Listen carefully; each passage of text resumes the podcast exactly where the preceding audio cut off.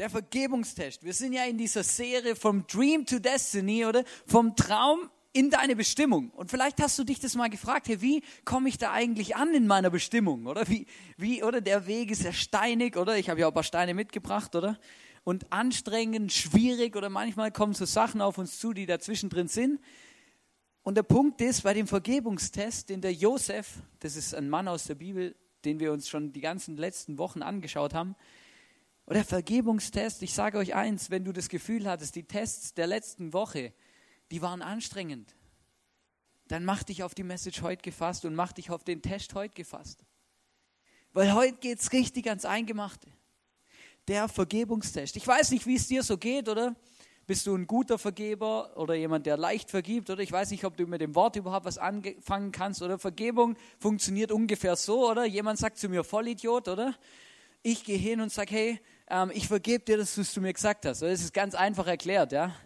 Meistens passieren schlimmere Dinge, ja. Meistens werden Leute verletzt oder auf eine Art und Weise behandelt und dann tragen sie Verletzungen und Unvergebenheit über mehrere Jahre, vielleicht sogar Jahrzehnte in sich herum und sind eigentlich sauer auf den anderen und wollen sich rächen und tragen etwas nach.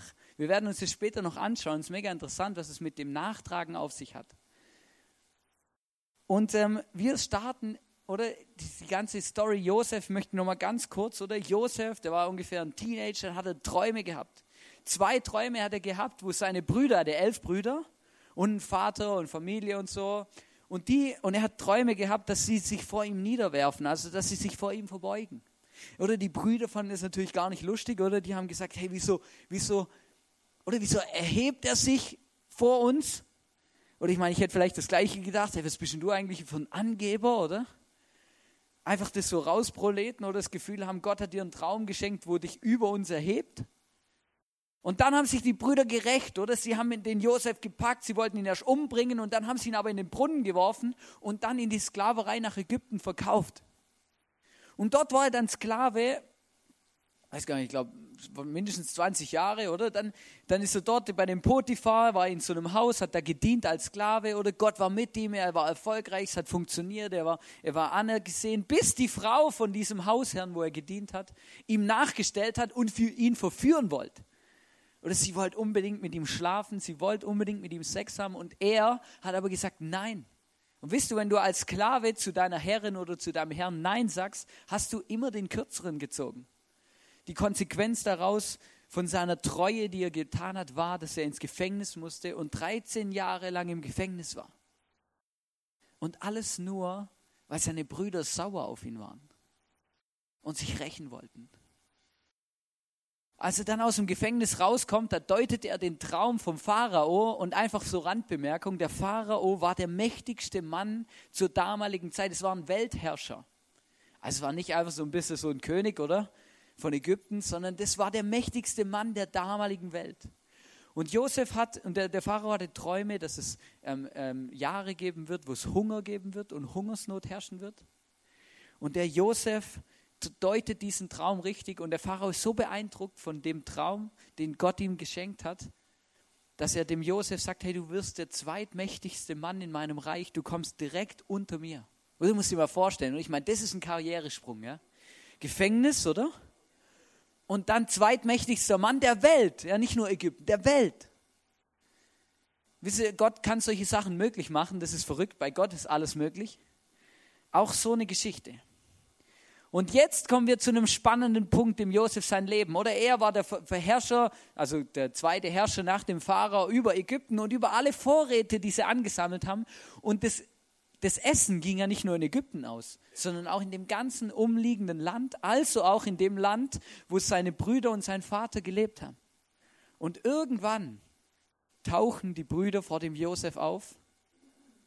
Und wisst ihr, was sie gemacht haben? Sie sind vor ihm niedergefallen und ihn haben ihn gebittet, dass er ihnen etwas zu essen gibt. Sie haben den Josef nicht erkannt, sie haben nicht gewusst, dass es ihr Bruder ist, oder? Damit rechnet ja kein Mensch, dass wenn man einen Bruder in die Sklaverei verkauft, dass er dann als Herrscher irgendwann vor ihm sitzt. Ja? Aber, und dann ist, aber da ist genau das eingetroffen, was er geträumt hat. Genau das ist passiert. Das Verrückte ist, wir schauen uns heute an, wie der Josef jetzt mit seinen Brüdern umgeht. Weil ich weiß nicht, was ich mit ihnen gemacht hätte, wenn die mir nochmal unter die Griffel, unter, unter die Finger, zwischen die Finger gekommen wären, oder? Wahrscheinlich hätte ich ihnen den Hals umgedreht. Oder ich meine, die, verstehst du, musst dir vorstellen, Josef war im Gefängnis 13 Jahre lang. Er war ein, er war ein Sklave. Er war, ein, er war in diesem Brunnen und alles nur, weil seine Brüder das ihm angetan haben. Oder wie würdest du damit umgehen, wenn dich jemand so behandelt und so verletzt und du würdest ihm wieder begegnen? Du würdest ihm den Hals umdrehen oder an Kehle springen, oder? Dich rächen. Weil das ja nicht easy, hat der ja Unrecht getan, oder? Zu Unrecht. Wir lesen 1. Mose 50, Vers 15 bis 17. Weil ihr Vater nun tot war, bekamen Josefs Brüder Angst. Was ist, wenn Josef sich jetzt noch rächen will und uns alles Böse heimzahlt, was wir ihm angetan haben? Oder das Ganze, die Brüder und der Vater, die sind dann nach Ägypten gegangen und haben dort gewohnt, oder? Weil sie ja nichts mehr zu essen hatten. Oder der Vater war wie so ein Puffer, oder? Sie haben immer gewusst, ja, der Vater, oder solange der lebt, macht er uns nichts, oder? Weil sonst muss er sich vor dem Vater ver verantworten, oder? Der wird es nie zulassen, oder? Jetzt ist es passiert. Jetzt ist der Vater tot. Und die Brüder haben Schiss bekommen, dass Josef sich rächt. Zu Recht.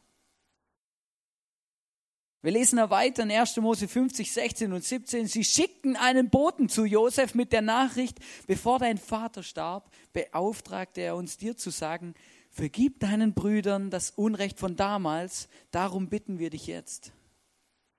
Verzeih uns, wir dienen doch demselben Gott wie du und unser Vater. Als Josef das hörte, musste er weinen. Also man merkt schon bei dem Text, oder? Die Bibel zeigt es auch ganz klar auf, hey, da war Emotionen im Spiel. Oder die, die Brüder saßen da vor ihm, oder? Und, und haben um Ver, Vergebung gebettelt, oder? Und ich muss euch ehrlich sagen, als ich es gelesen habe und mir das mal so reingedacht habe in die Situation, habe ich mir gedacht, ja, ich frage mich ernsthaft, ob der Vater den Brief wirklich geschrieben hat oder ob sie den einfach geschrieben haben, nachdem er tot war, ja, weil sie einfach sich nicht mehr zu helfen wussten, ja. Weil ich meine, das klingt natürlich gut, oder? Der Vater, der letzte Wille, oder? Oder? Das ist natürlich ein Argument, oder? Dann kann er nichts machen. Oder das würde er nicht, das würde nicht machen, oder? Den letzten Willen des Vaters brechen und uns etwas zu Leide tun. Oder Gott bringen sie auch noch ins Spiel, weil sie wissen, dass Josef ein gottesfürchtiger Mensch ist, oder? Hey, stell dir vor, du kannst doch Gott nicht und du musst, vergib uns bitte. Und wisst ihr, was ich sehr, sehr spannend fand?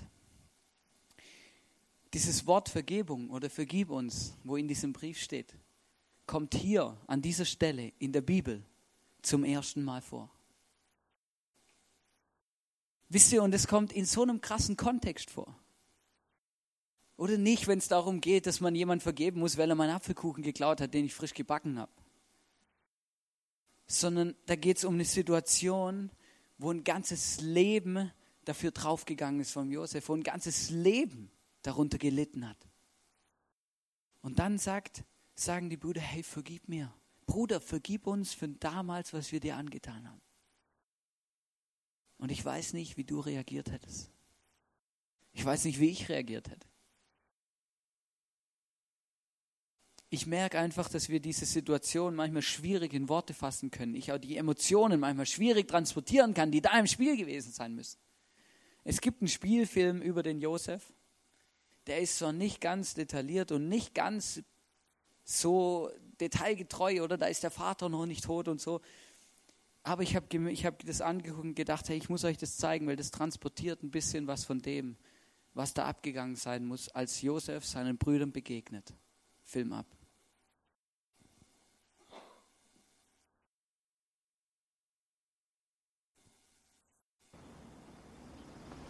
Nein, halt, halt, halt!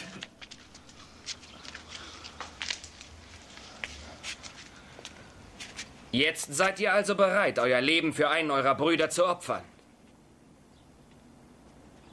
Warum habt ihr nicht dasselbe für den anderen getan? Den, von dem ihr gesagt habt, er sei gestorben, den ihr aber in die Sklaverei verkauft habt. Ihr wisst von Josef. Woher? Weil er lebt. Er lebt? Er ist hier in diesem Palast. Er ist sogar in diesem Raum.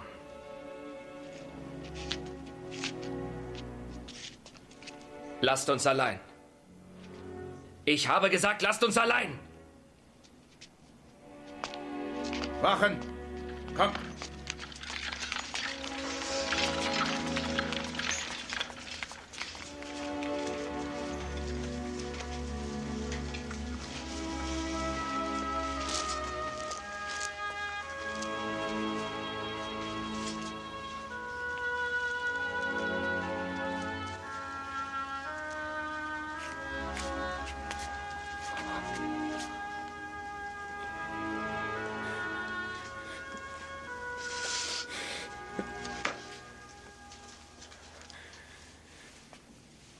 Bin Josef.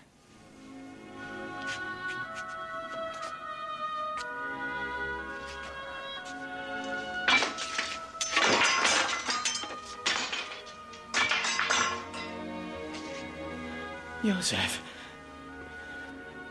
Das ist mein Bruder Josef.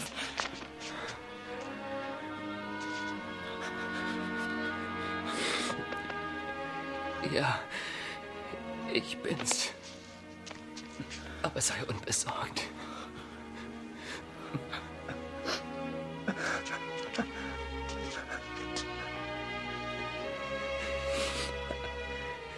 Kommt näher.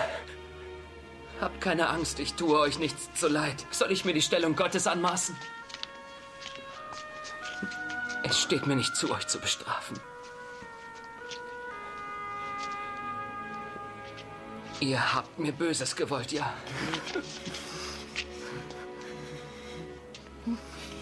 Doch Gott meint es gut. Er wendet es so, dass viele Menschen am Leben bleiben, wie es heute geschieht.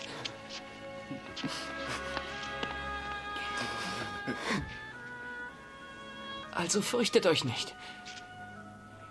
Ich werde für euch und eure Familien sorgen. Und besonders für unseren Vater.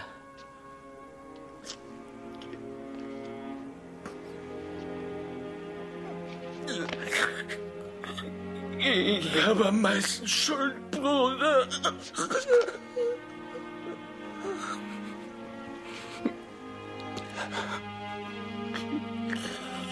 Ich verdiene es, versklavt zu werden. Oder getötet. Nein. Mein Bruder. Ich werde dich nicht töten. Das ist nicht das, was uns der Herr, gepriesen sei sein Name, lehren will. Vielleicht haben wir jetzt die Bedeutung von Brüderlichkeit, von Familie gelernt. Und dass wir, wo immer wir auch hingehen, wie immer Gottes Plan uns auch trennen mag, wir müssen immer und für alle Zeit einander treu sein. Eine Familie bleiben.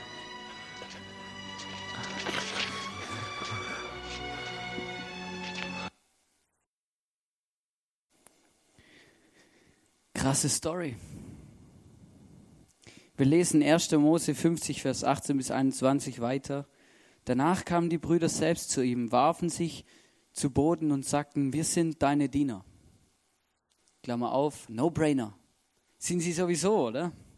Aber sie wollten es ihm nochmal zeigen. Klammer zu. Aber Josef erwiderte, hab keine Angst. Ich maß mir doch nicht an, euch an Gottes Stelle zu richten.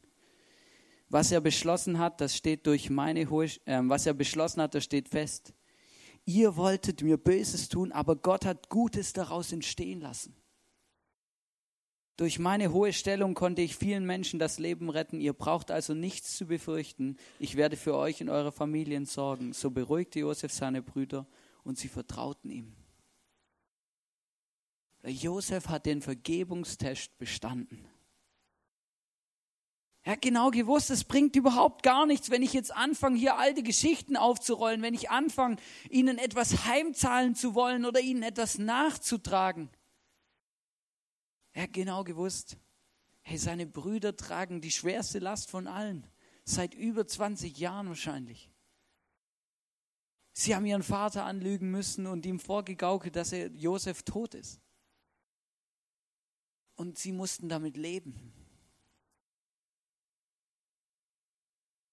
Wisst ihr, ich habe mich hingehockt und habe mir überlegt, was hat Vergebung mit unserem Leben zu tun? Wie können wir das praktizieren? Und ich merke, Vergebung hat was damit zu tun, dass ich loslassen kann. Loslassen. Dinge, die passiert sind, loslassen. Verletzungen passieren dann, wenn mir jemand Unrecht tut. Oder wenn jemand zu mir sagt, du Vollidiot. Dann glaube ich ja selber nicht, dass ich einer bin. Und deswegen sage ich ja, deswegen bin ich vielleicht verletzt, weil ich sage, du hast mir zu Unrecht, hast du mir so gesagt. Zu Unrecht hast du zu Vollidiot zu mir gesagt. Weil ich glaube nicht, dass ich einer bin. Wenn ich glauben würde, ich bin Vollidiot, oder? Dann würde ich sagen, ja stimmt, du hast recht. Dann bin ich aber nicht verletzt. Verletzungen sind auch immer eine Perspektivenfrage. Oder vielleicht bin ich verletzt von Dingen und der andere merkt es gar nicht. Oder das habe ich auch schon oft erlebt, oder? Dann kommen Leute, ja, der hat so schlimme Sachen zu mir gesagt und das und das hat er gemacht und damit hat er mich verletzt. Und der andere, der das gemacht hat, der weiß gar nicht, dass du dich so fühlst. Und der, der, der kann es auch nicht riechen und erahnen und erraten, wenn du ihm nicht sagst, hey, sorry, aber das hat mich verletzt. Verletzungen sind immer eine Perspektivenfrage. Manchmal glaube ich auch, dass wir von Dingen verletzt werden, wo, wo jetzt, weiß auch nicht, wo jetzt vielleicht ein anderer gar nicht verletzt werden würde, aber es macht was mit dir, weil du vielleicht schon mal eine Geschichte erlebt hast, wo das wieder hochkommt, wo das wieder reanimiert wird eigentlich. Und dann geschieht es oft, dass wir in so eine Opfermentalität reinkommen und so eine Opfermentalität annehmen. Oder ich bin ja der Verletzte. Mir geht es so schlecht der hat das und das und das zu mir gesagt und jetzt bin ich der Allerärmste und ich lasse es jetzt alle spüren, dass ich verletzt bin. Ich rede mit keinem mehr, ich gehe nirgends mehr hin. Und wisst ihr, das ist keine Ausnahme, das gibt es tatsächlich. Ich kenne Leute, die kommen in keine Kirche mehr, weil sie verletzt wurden. Und manchmal habe ich gefragt, ja, hast du mal mit demjenigen darüber geredet? Nö. Aber weißt du, der hat mich auch nie gefragt und entschuldigt hat er sich auch nicht.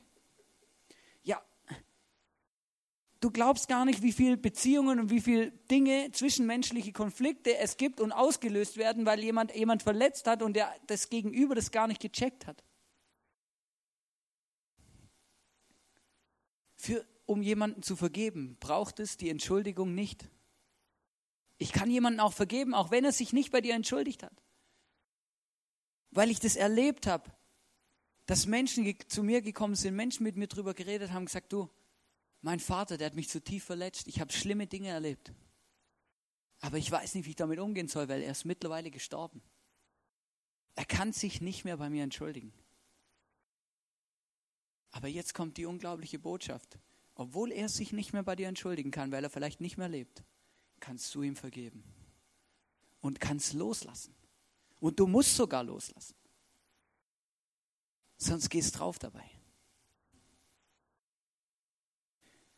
Ich habe gemerkt, wenn wir über das Thema Vergebung reden und über das Miteinander in Konfliktsituationen, dann sprechen wir auch oft über Nachtragen. Und ich liebe dieses Wort Nachtragen eigentlich, weil es beschreibt extrem gut, was damit gemeint ist. Oder ich vergebe dem nicht, oder ich trage das nach, oder irgendwann werde ich mich rächen, oder? Und wisst ihr, was Nachtragen bedeutet? Nachtragen bedeutet, ich habe eine Last in meinem Leben und ich trage sie ihm hinterher. Oder? Ich trage ihm, oder das trage ich dir nach, ich sag's dir. Wisst ihr, wer der Gelackmeierte ist bei der Aktion? Du. Ja, weil der, der da vor dir herläuft, dem du nachjagst, oder? Und dem du nachträgst, dem geht's gut, der lebt sein Leben und alles ist in Ordnung. Der einzigste Problem, der ein Problem hat, bist nur du. Weil du hast eine Last in deinem Leben. Du hast etwas, das dich unfrei macht. Du hast eine Belastung, die dich belastet, die dich in die Knie zwingt. Etwas, wo dich beschäftigt oder, und wo du immer vor Augen hast oder und nicht mehr los wirst. Du bist der, der ein Problem hat. Du bist der, dem, dem, dem etwas genommen werden muss. Wisst ihr, ich erlebe das so oft, ich habe es auch in meinem eigenen Leben, oder? Natürlich, oder das ist ja schwierig. Oder der hat mir Unrecht getan oder ich bin zu Unrecht so behandelt worden. Und dann fange ich an nachzutragen. Und wisst ihr, das Problem beim Nachtragen ist einfach immer der, der, das Problem ist einfach immer das, dass ich, der ich nachtrage, immer der bin, der die Arschkarte gezogen hat.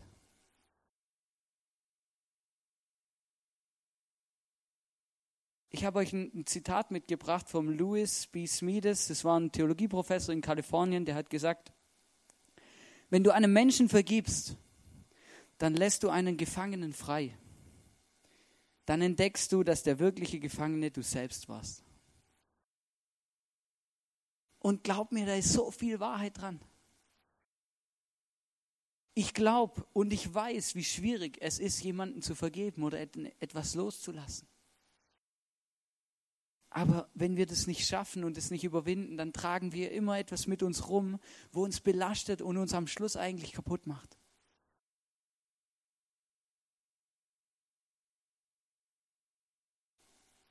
Und soll ich dir was sagen? Je näher Menschen dir stehen, also je inniger die Beziehung zu den Menschen ist, desto schneller und desto tiefer können sie dich verletzen.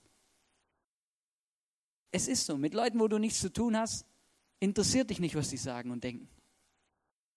Leute, die dir nahestehen, interessiert dich sehr wohl, was sie sagen, was sie denken. In der Kirche, in der Familie, in der Ehe. Und bei dem ganzen Thema ist Flucht keine Lösung. Du schiebst nur etwas beiseite, oder das ist wie wenn ich mir meine Lasten, oder? Wie wenn ich sie von, von hier in meinen Rucksack packe, oder?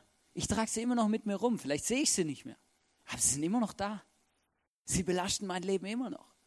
Und manchmal in bestimmten Situationen kommen sie plötzlich wieder vor und dann erinnere ich mich wieder dran und dann kann sein, ich scheiß jemand zusammen, der vielleicht gar nichts damit zu tun hat. Einfach nur, weil da etwas war in meinem Leben, wo, wo plötzlich wieder aufgetaucht ist.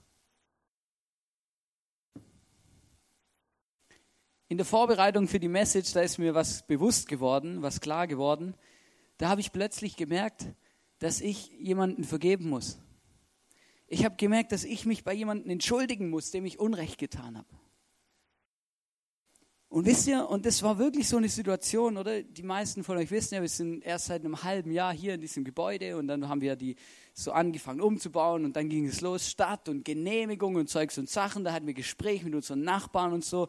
Super nette Menschen, oder? Und dann gab es eine Situation, wo, wo wir uns nicht mehr so vertragen haben, oder? Sie waren nicht so happy über unseren Krach, den wir machen. Sie bezeichnen das so. Und wir waren ein bisschen, ähm, waren ein bi oder ich vor allem, ich war stinkesauer, gedacht, hey, jetzt, wir hängen hier unser ganzes Ding rein und die Sonntag zweimal 20 Minuten, die sollen sich nicht so anstellen, oder? Kann doch nicht so schwierig sein, oder? Und ich habe mich da reingesteigert, ich habe mich aufgeregt und ich habe gemerkt, in der Vorbereitung für die Message habe ich gemerkt, hey, hey Hannes, du, du, hast, du, du, hast das, du bist da so abgegangen. Du hast ihnen Unrecht getan. Du, ich habe schlecht über sie geredet. Ich habe schlecht über sie gedacht. Und ich bin ihnen auch immer ne manchmal negativ begegnet, oder? Ich habe zum Beispiel nicht zurückgerufen oder so. Habe es einfach ignoriert. Wisst ihr, ich habe gemerkt, dass es mich belastet. Weil jedes Mal, wenn ich die Nummer von, von, von einem unserer Nachbarn auf dem Telefon gesehen habe, dann kam wieder alles hoch, oder? Ich dachte, aber hier und das und vor zwei Wochen so und drei Wochen hier und da und Zeugs und Sachen, oder? Und wenn ich rangegangen wäre, ich wäre wahrscheinlich gleich wieder geplatzt. Ich habe gemerkt, hey, da ist etwas in mir, da schlummert was in mir, wo, wo ich loswerden muss. Ich muss mich entschuldigen. Und ich habe das gewusst. Ich habe gewusst, okay, gesagt, hey, bis zum Sonntag fange ich an und entschuldige mich nach und nach. Und dann war das Verrückte halt, oder? Und dann jeden Tag habe ich gedacht, ja gut, ist ja noch nicht Sonntag, oder? Mach ich morgen. Wie es halt so ist, ich weiß, das ist nicht so einfach. Du hast etwas vor dir, du musst, du musst dich da hinhocken oder hinstellen und sagen, du, ich habe einen Fehler gemacht. Ich habe euch zu Unrecht, äh, Unrecht getan, es tut mir leid, oder? Ich meine, und sowas ist nicht so leicht, das über die Lippen zu bringen, habe ich auch gemerkt. Ich habe es dann gemacht gestern. Aber wisst ihr was? Und dann, und dann, das hat mich echt beeindruckt. Und dann, dann bin ich da, bis jetzt, bis jetzt nur einer, aber immerhin. Und dann bin ich dahin und dann habe ich ihm gesagt, ja, aber kurz sei dann so Kaffee getrunken oder was eh. Und dann habe ich es gesagt und dann ist das so cool.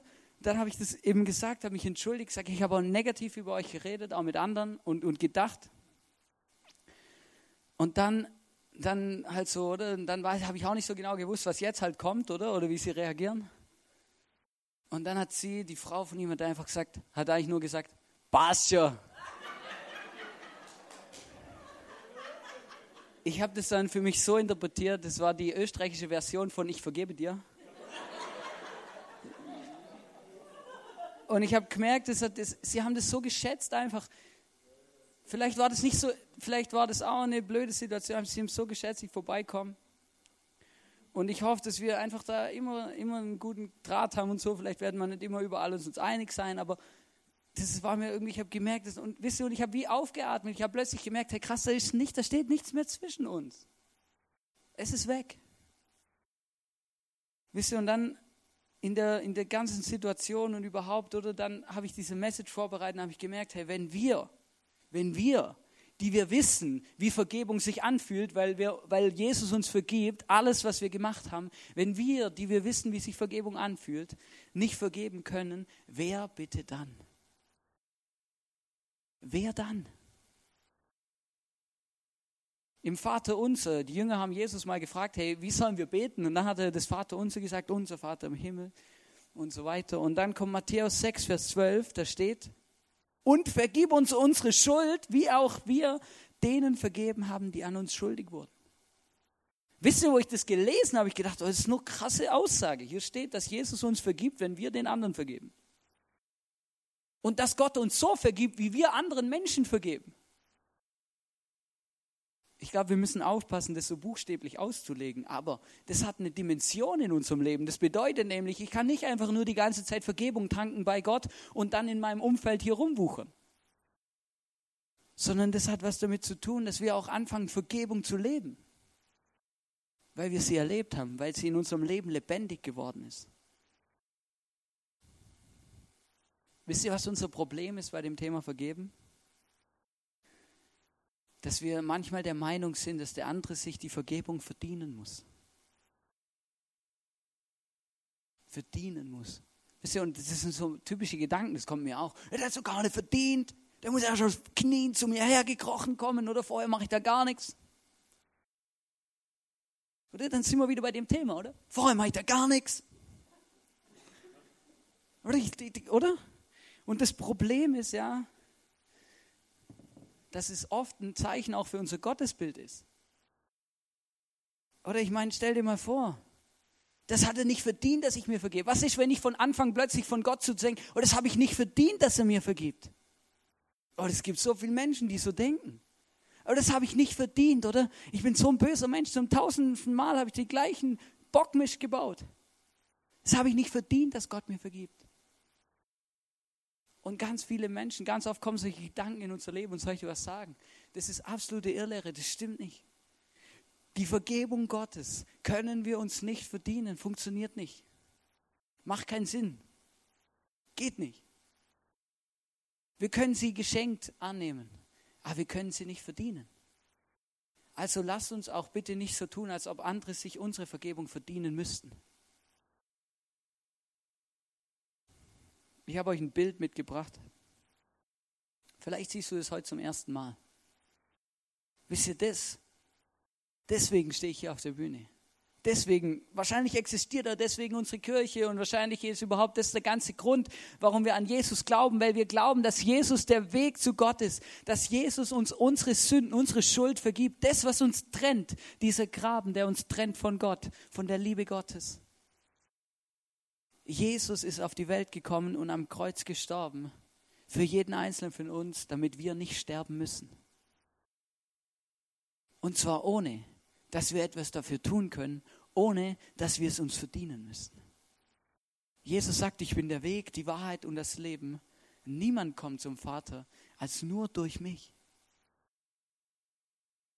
Jesus will dir heute deine Sünden, deine Schuld, das, was du, deine Lasten, die du mit dir rumträgst, möchte dir abnehmen. Er möchte sie dir vergeben. Er möchte dein Leben frei machen. Er möchte einen Frieden schenken. Einen Frieden, den die Welt nicht bekommen kann. Den nur Gott uns schenken kann. Und das kann er nur, weil er das gemacht hat. Weil er gestorben ist für uns am Kreuz. Im Psalm 103, Vers 12 steht, so fern wie der Osten vom Westen ist, so weit schafft er unsere Vergehen von uns fort. Unsere Vergehen von uns fort sind, unsere Schuld, unsere Sünde, das, was uns von Gott trennt, das schafft Jesus weg. Wie weit? Oder stell dir vor, oder jetzt aus Europas Sicht gesprochen, oder Amerika und Asien, oder? So mal ganz grob von Osten nach Westen, oder ist eine große Distanz. Ja? So weit schafft Jesus die Sünde aus deinem Leben weg.